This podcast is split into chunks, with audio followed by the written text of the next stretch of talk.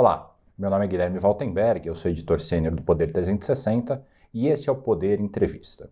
Com a gente hoje o presidente da NPR, que representa o Ministério Público Federal, Dr. Ubiratã Caseta. Muito obrigado, Dr. Ubiratã, pela presença. Eu que agradeço, Guilherme, a oportunidade. Recentemente, vocês apresentaram a chamada lista tríplice dos nomes que podem concorrer à PGR para ser o próximo Procurador-Geral da República. Na última edição, o presidente Bolsonaro não seguiu a lista tríplice. Existe alguma esperança de que nessa ele vai seguir a lista? Veja, nós temos que ser realistas. A única esperança que nós temos é rememorar que o então deputado Jair Bolsonaro, na reforma do Judiciário em 2004, votou sim a ideia da lista. Agora, como presidente, ele já na, na, na escolha anterior manifestou claramente que não a seguiria e nada mudou. O nosso papel é levar a ele os nomes, é, enfatizar novamente para que serve a lista, qual é o impacto dela interno e externo, e manter essa ideia muito clara para a sociedade. Não é porque agora, por uma conjunção de fatores, nós podemos ter pouca chance, nós vamos abandonar aquilo que é uma, uma ideia muito forte dentro da, da instituição. O atual procurador-geral, Augusto Aras, ele não estava nessa lista. Isso de alguma forma prejudica a ideia ou não? Não, acho que nós continuamos com a ideia em si. A ideia é todos os outros ministérios públicos, 29 ministérios públicos no Brasil, são, têm o seu chefe escolhido a partir de uma lista tríplice formada por seus membros. O MPF não tem isso por uma questão histórica. Nós, até 1988, éramos ao mesmo tempo Ministério Público e Advocacia da União. Então era natural que o advogado-geral da União, na época chamado Procurador-Geral da República, fosse escolhido diretamente pelo presidente. Era um ministro, como hoje é o advogado-geral da União. Quando a Constituição de 88 faz o corte e nos separa da, da AGU, coisa que realmente se fechou em 93, não faz mais sentido que essa escolha não seja feita. Mas a história ficou, a Constituição ficou silente, nós ficamos diferentes dos outros e nós precisamos retomar isso claramente, dizer para que serve, dizer qual é a finalidade, por que, que nós lutamos por isso. É por, contra um nome? Não. É a favor de uma ideia. E essa é a luta da lista tríplice. Uhum.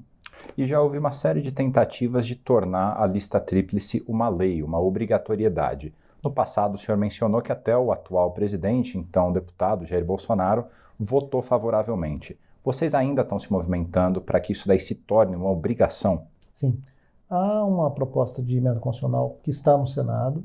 Ela ainda não foi apreciada pela Comissão de Constituição e Justiça do Senado e nós vamos retomar esse debate. Acho que o momento ele é propício para isso. Nós precisamos entender o papel do Procurador-Geral da República na, na estrutura do Estado brasileiro.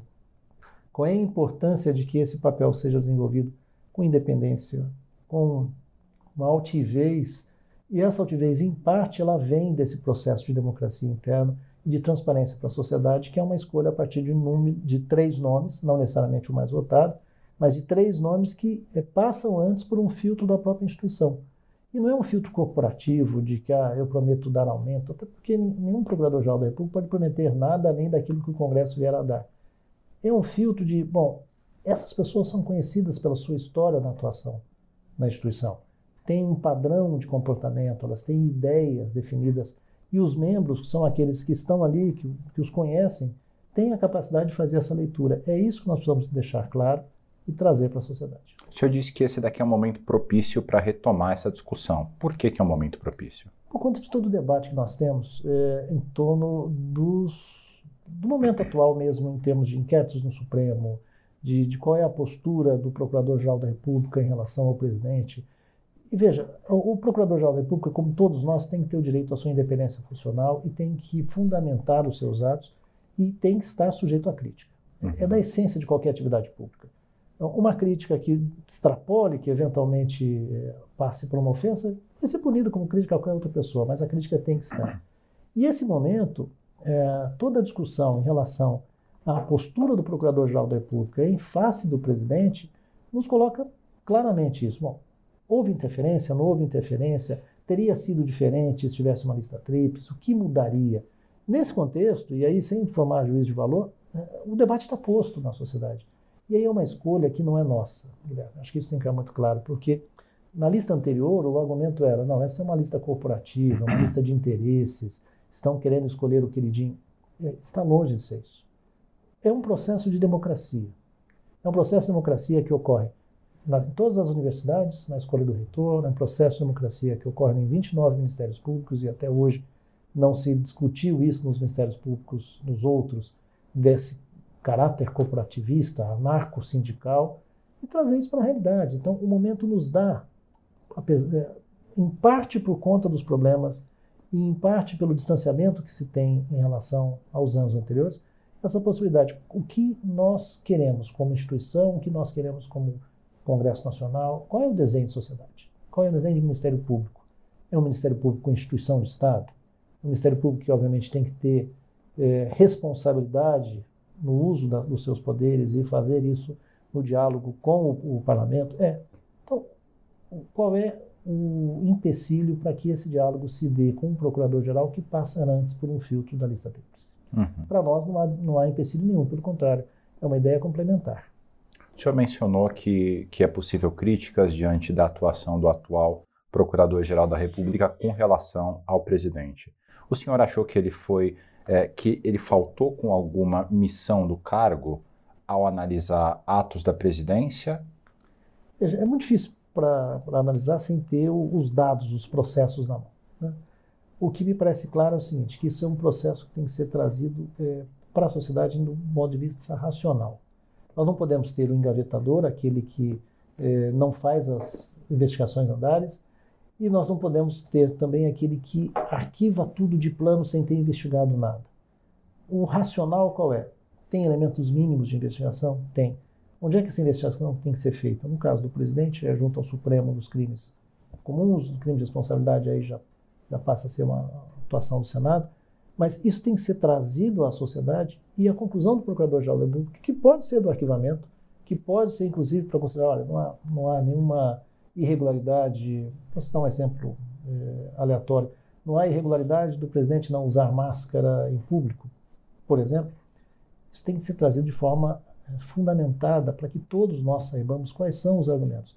E a partir desses argumentos concluir, olha, eu concordo, eu discordo, por que, que eu concordo, por que, que eu discordo, saindo um pouco desse, desse fla-flu que a gente vive hoje, em que todo mundo tem posição, mas ninguém fundamenta essa posição e traz a, essa fundamentação para, para a luz. Né? Assim, a, a, luz do sol é um grande é, desinfetante de qualquer problema, e é isso que a gente precisa trazer.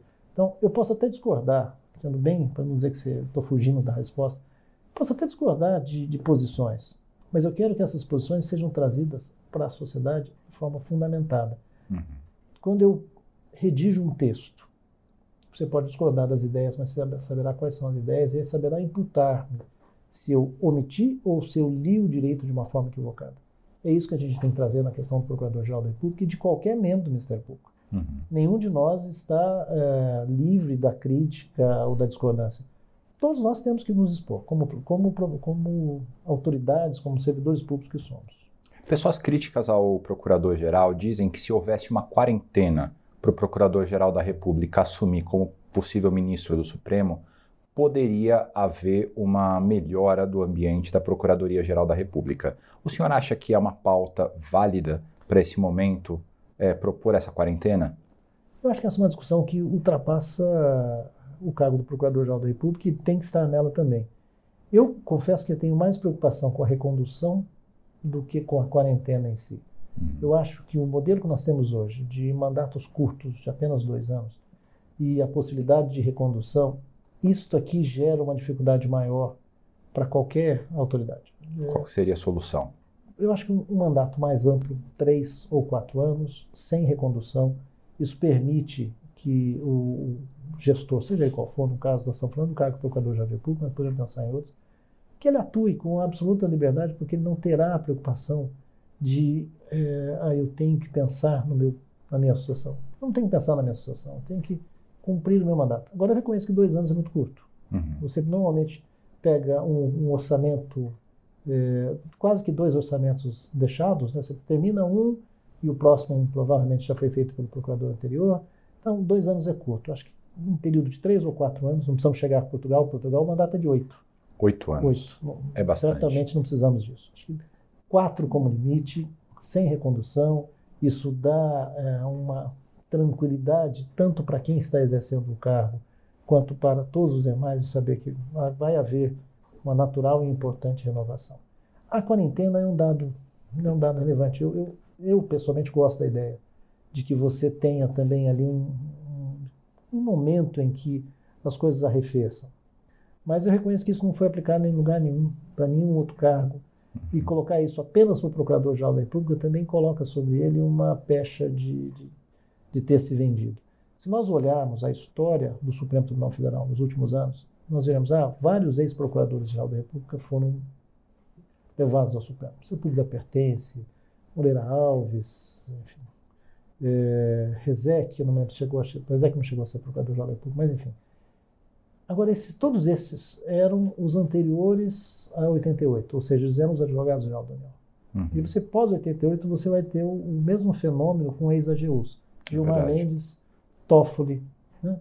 Então, é, é natural que haja essa relação.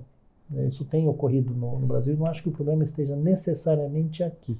Uhum. Mas é, uma, é um debate válido, é um debate que a gente precisa colocar e precisa colocar é, em relação a ministros que se aposentam para voltar a advogar, por exemplo. Nós uhum. temos, acho que isso, isso é um debate que a sociedade precisa é, amplificar e eu não ficaria apenas no Procurador-Geral da República, eu faria isso um pouco mais amplo. É, a ANAF, que representa os advogados públicos, defende publicamente que haja uma quarentena para o AGU assumir o STF. O presidente da ANAF, inclusive, nessa mesma sala, é, deu essa declaração para a gente. Guilherme, todo o processo é, de, de contenção ele é salutar, na nossa visão.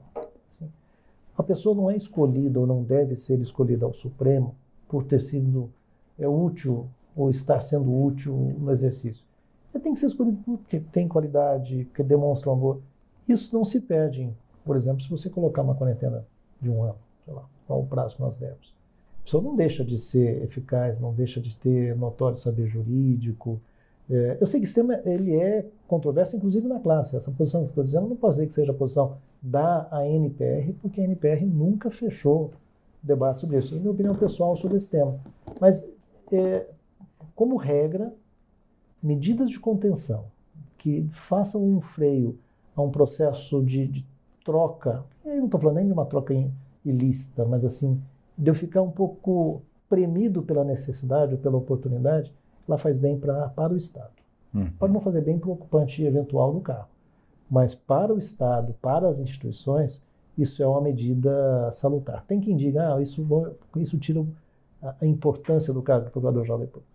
A importância do cargo do Procurador-Geral da República, Procurador-Geral de Justiça, Advogado-Geral da União, não vem dos cargos que ele pode ocupar depois.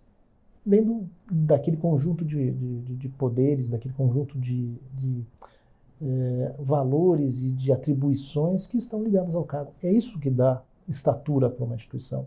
Uhum. Não é a uhum. possibilidade de ir ao Supremo, ou de ir ao TCU, de onde quer que seja. É, é um cargo altíssimo já o PGR, é a pessoa que está responsável por denunciar quem tem foro privilegiado e, eventualmente, o próprio presidente da República. Né? Isso daí já é um topo de carreira. É, é só de pensarmos que ele atua em todos os processos do Supremo Tribunal Federal, controle concentrado, os temas que são levados ao Supremo, já dá ao cargo uma estatura. Se você soma isso, a atuação no CNMP, a atuação no Tribunal Superior Eleitoral, a atuação junto ao CNJ, é, a, própria condição de administrador, de gestor dos recursos do MPU, esse cargo ele não precisa mais peso, ele já tem uhum. peso suficiente. E a pessoa que se sair bem ali dentro de uma sociedade democrática, dentro de uma sociedade que olhe né, para frente, é, não é o fato de ter sido procurador-geral há, um, há um, ano, um mês, ou está no, no, no exercício do cargo, que o torna é, qualificado para uma outra função. Uhum. E nesse ano, a lista tríplice da NPR teve o menor número de candidatos da história. Ao que, que o senhor atribui isso? Ao próprio momento. Né, assim, é, primeiro, é uma exposição. Você tem um procurador-geral da República que fez, na, na, campanha anterior, um discurso que é lícito, que ele pode fazer, claro. Né? É, expressamente contra a lista tríplice. Uhum. Você tem a posição é, formada do presidente da República de que não seguirá a lista tríplice dentro de uma, de uma aparência de que a lista tríplice seria algo é, sindicalista ou coisa assim, no sentido pejorativo do termo. Corporativista. Corporativista tal. A expressão do Dr. Aras, em 2019, era anarco-sindical em relação à lista. Né? É, Então, num contexto em que você tem um presidente que já disse que não vai, né? você tem um procurador-geral que é contra a ideia da lista tríplice e o faz abertamente, isso tem que ser elogiado, porque ele não, não faz escondido, ele desde sempre anunciou que era contra. É verdade. É, é verdade. Você, nesse contexto, os, aqueles que eventualmente tenham interesse em ser procuradores-gerais e que se achem viáveis não vão se expor à lista, é, porque podem achar que o presidente da República vai deixar de escolhê-los em razão de estarem na lista. Então, é natural que isso tenha ocorrido. E os três nomes que se colocaram, eles se colocaram num, num discurso muito claro. Nós estamos aqui, é, não porque não queiramos ser procurador-geral da República, não.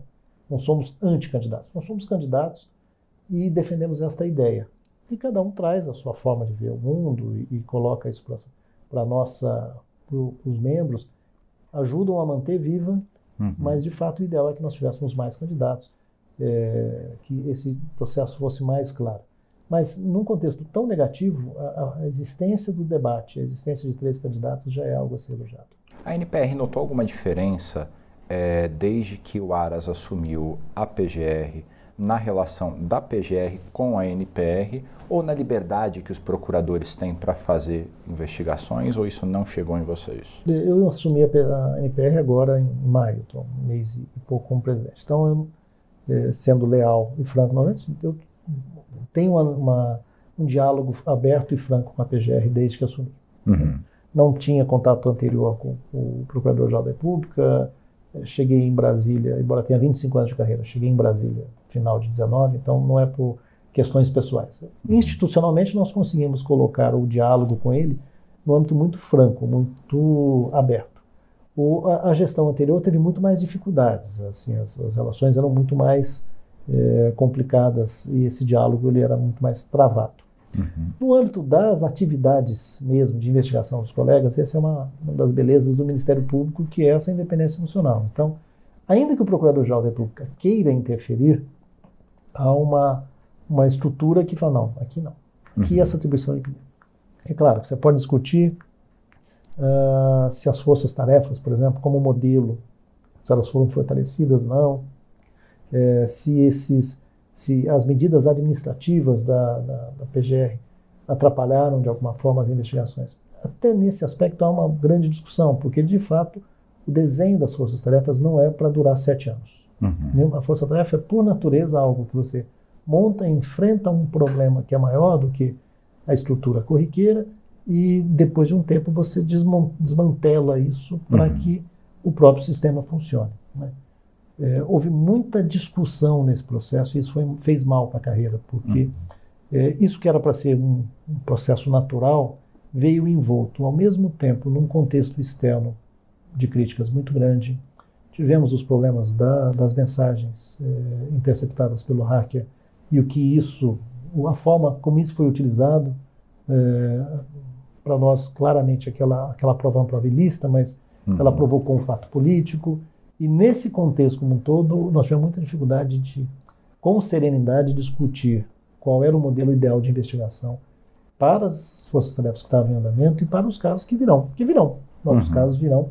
E aí nós temos que estar preparados para dar conta deles. É interessante, o senhor mencionou que a força-tarefa é algo necessariamente temporário, né? Mas eu lembro que na Greenfield foi feito um pedido para que ela se estendesse por 10 anos, é bastante tempo, né?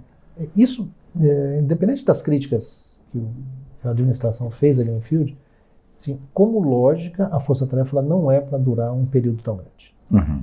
O que eu não quero, eu não estou dizendo, desautorizando a, a, visão de quem estava trabalhando. A, a, leitura dos colegas que estavam à frente da Greenfield, olha, pelo tamanho do problema que eu tenho e pela dificuldade de, de distribuir esse trabalho de uma forma racional pelos membros que estão lotados em Brasília, uhum. nós precisamos durar mais tantos anos eu é, realmente tenho muita restrição, muita dificuldade em enxergar a força-tarefa. Isso não é por conta da Greenfield, não. Se você pegar um estudo que foi feito por três colegas, Vladimir Aras, Carlos Fernando, foge o nome do terceiro. Carlos quando, Fernando da Lava Jato. Da Lava Jato. Tá. Vladimir Aras, Carlos Fernando da Lava Jato. O terceiro colega, é, quando trabalharam na Força Tarefa Banestado, lá atrás, quando terminou a Força Tarefa Banestado, eles é, publicaram, fizeram um estudo é, sobre forças-tarefas, uma espécie de modelo de atuação de forças-tarefas. Né? Uhum. Isso, documento oficial, não era, um, não era academia.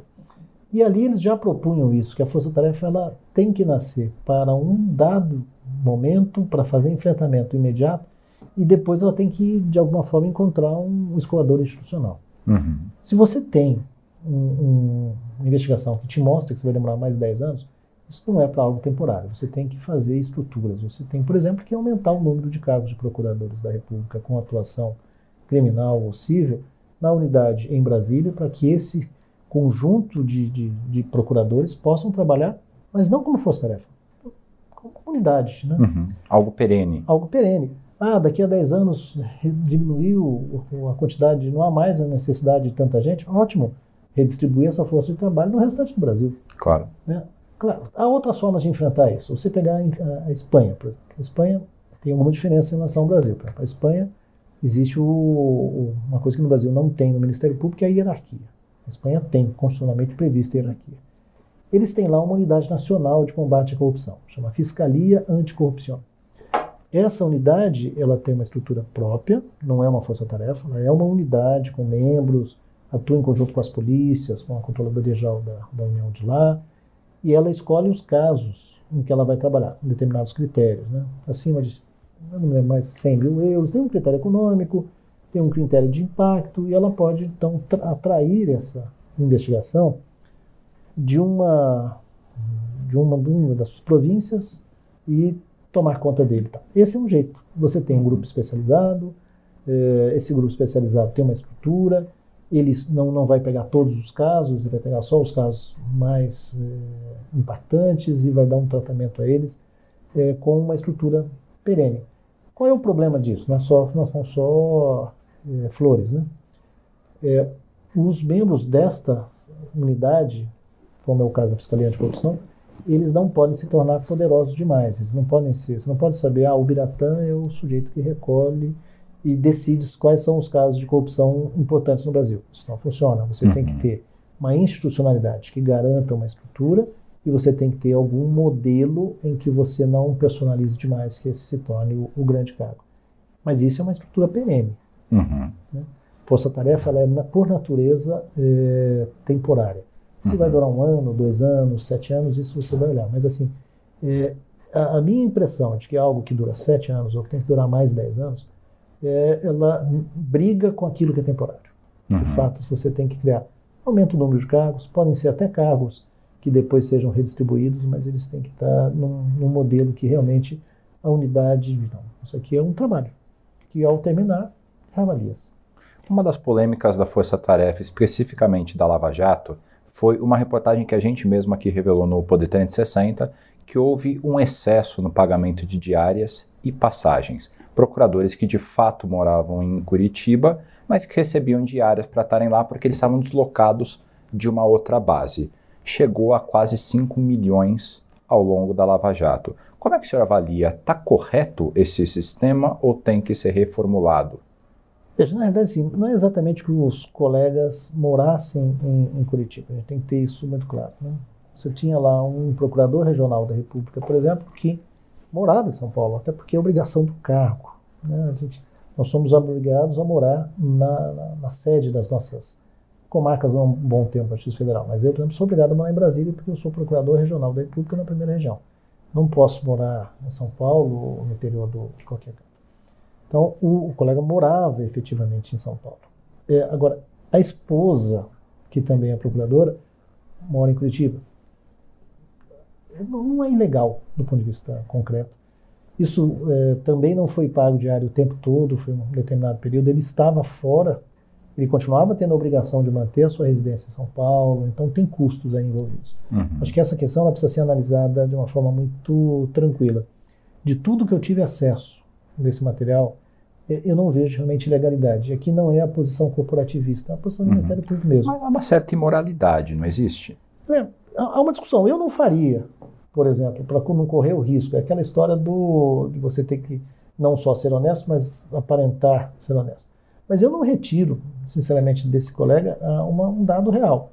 Ele tinha que morar em São Paulo, e ele morava em São Paulo realmente, até ser deslocado para trabalhar em Curitiba nesse processo a, a, despesa dele em São Paulo, necessariamente ele teve que manter. Ele não pôde desalugar o apartamento dele em São Paulo, porque, como ele é procurador regional da República, na terceira região, pegando um exemplo aleatório, tá?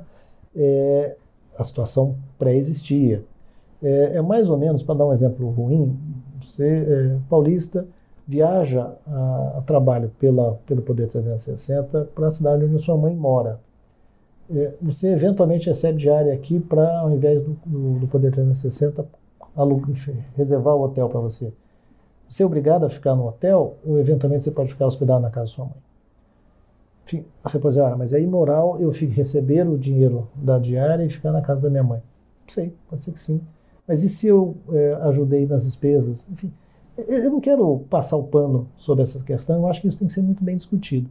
Agora, eu acho que nós, no, no afã de encontrarmos problema, às vezes na Lava Jato, encontramos problema onde não estão. Uhum. As despesas da, da Força Tarefa Lava Jato Curitiba eram grandes? Sim, provavelmente eram, porque você tinha ali um prédio alugado, você tinha uma, uma estrutura que nós nunca tivemos antes no Ministério Público Federal para enfrentar um caso daquele tamanho. É, também não gosto de fazer aquela comparação, ah, gastou-se tanto, mas também se recuperou tanto. O fato concreto é que teve um trabalho apresentado. Uhum. Ninguém foi teve resultados positivos aí no combate à corrupção, né? É, e ninguém foi a Curitiba a passeio. Você pode ter críticas a, a posturas, a, a, processos, a conduções, mas é, você acha que está fora de dúvida que esses colegas, nesse período em que estiveram ali trabalhando, trabalharam assim, num, num, volume de trabalho muito superior àquele que seria a, a vida corriqueira de qualquer um deles. Uhum. Então, é, temos problemas? Vamos identificar quais são. É, não era o ideal que essas pessoas recebessem. Eu posso até dizer que não era, do ponto de vista muito mais de imagem do que do ponto de vista normativo. Do ponto de vista legal, eu tenho um servidor que está lotado e obrigado a morar em São Paulo, que se desloca para Curitiba. A nossa lei teria uma, uma vantagem que essas pessoas poderiam receber, que era muito superior às diárias. A nossa lei prevê que uma pessoa que está deslocada por mais de 28 dias do seu domicílio receba uma ajuda de custo idêntica à do, do, do, da sua remuneração. Uhum. Isso nunca foi utilizado, nem se cogitou que isso fosse utilizado. Então, enfim, é, temos que botar as coisas, tirar um pouco esse, esse momento conturbado em que ou se é honesto ou se é desonesto, e não há um meio termo nessa questão. Falei, bom, vamos ver aqui, havia base normativa para isso? Ah, não era o ideal. Ok, não era o ideal, vamos mudar, vamos mudar a base normativa da coisa, mas assim, alguém cometeu, e aí é o ponto para mim, ilegalidade? Não, ilegalidade não tem. Uhum. Você pode ter um juízo de valor moral sobre isso, como, como análise que faz. Isso é meio antiético. Aí entra um, um conjunto de valores imensos no meio, mas assim, ilegalidade não há. Uhum. Outra crítica que as forças-tarefas recebiam, essa de membros da carreira mesmo, é de que elas seriam uma forma, e, e eu ouvi esse relato de algumas pessoas, de acelerar a promoção na carreira, para ir para centros mais interessantes de se viver e não ficar no interior. O senhor acha que ocorreu isso ou é uma crítica que não corresponde à realidade? Não, essa efetivamente não corresponde à realidade. Você pode ver, você pode imaginar o seguinte: alguém que estava no interior do Nordeste ou seja onde for, Norte do Pará, onde for, é, e que foi deslocado da unidade que estava para trabalhar no Rio de Janeiro, trabalhar em Brasília, trabalhar em, em Curitiba, seja onde for. Ele não andou em nada na carreira, ele continua vinculado lá à, à vaga que ele tem, nas remoções, que, que são o meio o único meio que nós temos de, de mudar de lotação. Ele vai continuar estando no mesmo lugar que ele estava na fila. Né? O Ministério Público Federal, ele não, nos Ministérios Públicos Estaduais, você tem remoção por dois critérios: antiguidade ou merecimento. O nosso é exclusivamente antiguidade. Então, o fato de trabalhar na, na força-tarefa não muda a antiguidade dele, ele vai continuar vinculado. Agora você pode me dizer, ah, mas ele deixou, ficou um ano sem estar no interior do Pará. É verdade, mas isso não acelerou a carreira dele. Uhum. E, de novo, essa pessoa não veio para Brasília, Curitiba, Rio, seja onde for, é, a, a, passeio. Ela foi submetida a uma carga de trabalho bem significativa. Então, esse argumento é um argumento falso. Uhum. Ninguém teve a carreira acelerada por ajudar na força-tarefa. Eventualmente, passou um período fora do seu local de, de lotação, mas não mais que isso. Uhum. Não, tá ótimo. E com relação é, ao fim da força-tarefa da Lava Jato, o senhor mencionou agora há pouco que talvez tenha faltado em algum momento um meio termo, e no passado o senhor chegou a falar que é, era contrário a essa lógica antipolítica que acabou sendo uma consequência, não necessariamente algo que foi é, programado pela Lava Jato, mas acabou sendo uma consequência essa antipolítica. Como é que o senhor vê agora com o fim da Lava Jato? É uma chance de reinvenção para a política? É, como é que o senhor interpreta? Eu acho que com ou sem Lava Jato a gente tem que ter clareza de quais são os papéis. Toda vez, isso para mim é muito, muito visível, toda vez que eu demonizo algo, eu perco a chance de, de crescer como sociedade ou como intérprete de alguma coisa. Quando eu trabalho com, é, com coisas que são muito úteis na, na, na comunicação ou, ou, na aula, são muito didáticas eu falar do vilão e do bandido. Né? Uhum. O problema é que o vilão e o bandido são simplificações da realidade muito grandes, e aí a gente não consegue é, trazer o aprendizado disso para a melhoria da sociedade. A gente tem que ter claro o seguinte: investigar crime, investigar corrupção, é um olhar para o passado, mas deveria ser mais ou menos como se faz com a ah, análise de acidente de avião. Você analisa a caixa preta, não é para descobrir se o piloto estava culpado ou, ou não apenas. É para evitar que aquele acidente volte a ocorrer. Uhum. E é esse o problema da, da, do, do, da análise criminal. Você olha para trás, identifica os responsáveis, faz um processo para que eles se defendam, e isso se transforma um retrato da realidade é, para sempre, não. Eu tenho que aprender aqui onde é que eu falei. Onde eu falei como estrutura política? Onde falhar nos partidos políticos no seu controle interno para evitar que a corrupção se instaurasse? Onde falhou a administração para evitar que a corrupção se instaurasse? Esse é o debate real. Uhum. Agora, esse debate real se não trava com a figura do vilão e do mocinho. Porque a figura do vilão e do mocinho, elas simplificam isso a um ponto em que você já não precisa mais discutir qual é a, o efeito futuro. Porque você tem o mocinho, uhum. você tem o vilão. Então, o, o, o, renascer da política, ele não depende se tem ou não tem lava-jato. O renascer do, das relações do Ministério Público e do Judiciário com a política também depende disso. Depende de nós, os que atuamos na, no Ministério Público, os que atuam na, no Judiciário, os que atuam na política, entender que essa relação não vai continuar a existir e que eu não posso olhar a Lava Jato e punir o futuro. Ah, não, porque conseguiram investigar tal coisa, então vamos limitar o poder de investigação do Ministério Público. Isso não é solução para um futuro melhor. Uhum. Isso é solução para impedir que novos casos sejam investigados. Uhum. Então, o renascer dessa relação é um debate de, de maturidade, um debate em que o parlamento tem direito de reclamar daquilo que eventualmente tenha sido demonizado. E é natural. E o Ministério Público tem o direito de reclamar daquilo de que ele também vem sendo demonizado. Ah, vocês abusaram disso. A colaboração premiada, um dos meus, um dos, e, a, e o acordo leniense, são dois instrumentos extremamente importantes. E eles correm o risco de perder a sua utilidade por quê? Porque eles foram, de certa forma, mais ou menos criados neste momento em que havia Lava Jato e todas essas investigações, e aí as coisas se turvaram. Eu estou punindo o instrumento como se eu punisse o medicamento porque houve uma crise sanitária em um determinado momento. Não é um medicamento que ser punido, tenho que ver para que, que ele serve, qual é o uso adequado, a posologia correta e investir nele. Esse é o problema que nós estamos vendo hoje. Codleniência e colaboração premiada se transformaram como se fosse uma coisa demoníaca. Não são. São dois uhum. instrumentos muito bons, precisam ser fortalecidos, precisam ser conhecidos, precisam ter controle e ser utilizados da forma correta. Então, é isso, é amadurecer essa sociedade e olhar esse debate de uma forma real. Ok, nós temos diferença? Temos. Nós eventualmente nos chutamos ali na, na, na jogada anterior. Verdade, nós nos chutamos. Vamos olhar o jogo para frente, vamos olhar como é que a gente quer construir essa sociedade e isso é uma, uma nova abertura para o diálogo entre a política e o direito. Uhum. Como é que o senhor avaliou o, a anulação da, das condenações do ex-presidente Lula no STF? Veja, o STF tem, isso não necessariamente é uma crítica, é uma frase de um ministro do Supremo, Celso de Mello, o STF tem o direito de errar por último.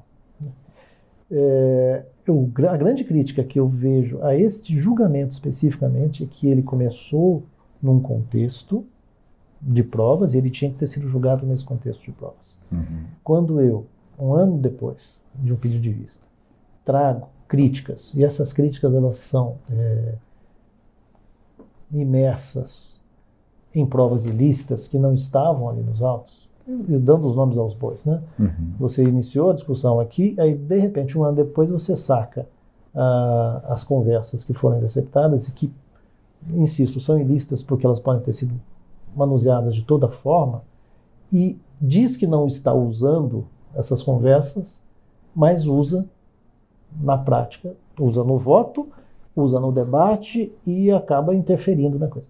Esse é o erro para mim, uhum. porque se você muda o seu jeito de olhar a partir de uma prova ilícita, você está abrindo o jogo do, da, da, do processo é, para o vale tudo.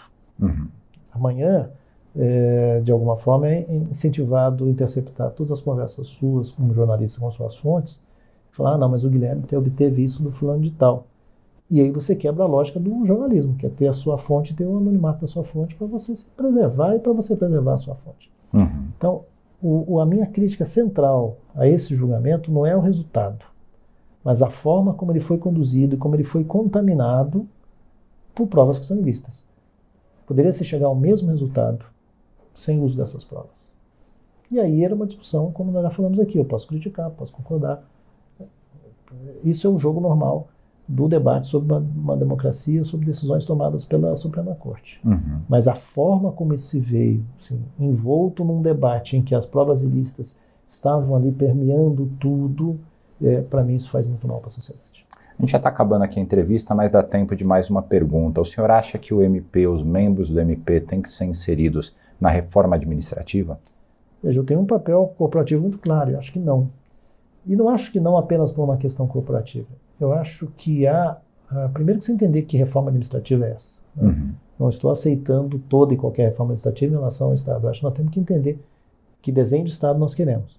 Mas nós temos que reconhecer que magistratura e Ministério Público têm um conjunto de fatores que outras carreiras de Estado não têm. Eu só posso ser membro do Ministério Público e professor, e não mais do que isso. Eu tenho uma, um, pool por natureza, eu tenho que ter uma dedicação ao trabalho que extrapola é, horário de funcionamento, final de semana. Você fala, ah, todo mundo tem que fazer isso. Mais ou menos. Nós temos que morar nos locais onde estamos lotados, tem um conjunto de regras.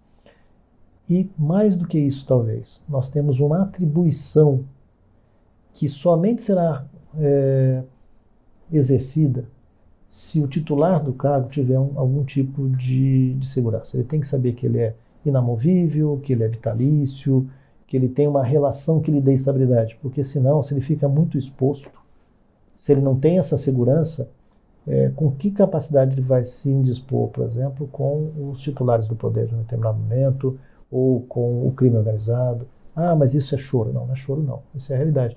Ninguém se lança a ser procurador da República, juiz federal, numa cidade de fronteira, por exemplo, onde você tem a presença de uma criminalidade organizada e não tem um, um estatuto, uma proteção jurídica que lhe diga, olha, é, eu tenho aqui, não, não serão essas forças que vão me jogar daqui para uma outra cidade, é, não vou perder meu cargo por qualquer pressão.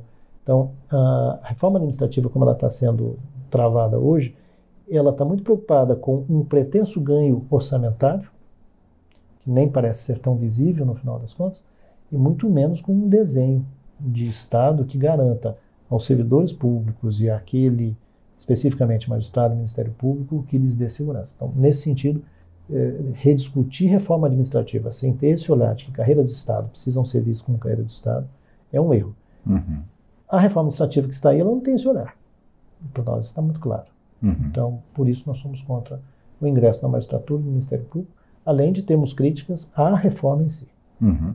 Doutor Biratã, muito obrigado pela entrevista. E eu queria agradecer você, nosso espectador, por ter acompanhado. Até a próxima.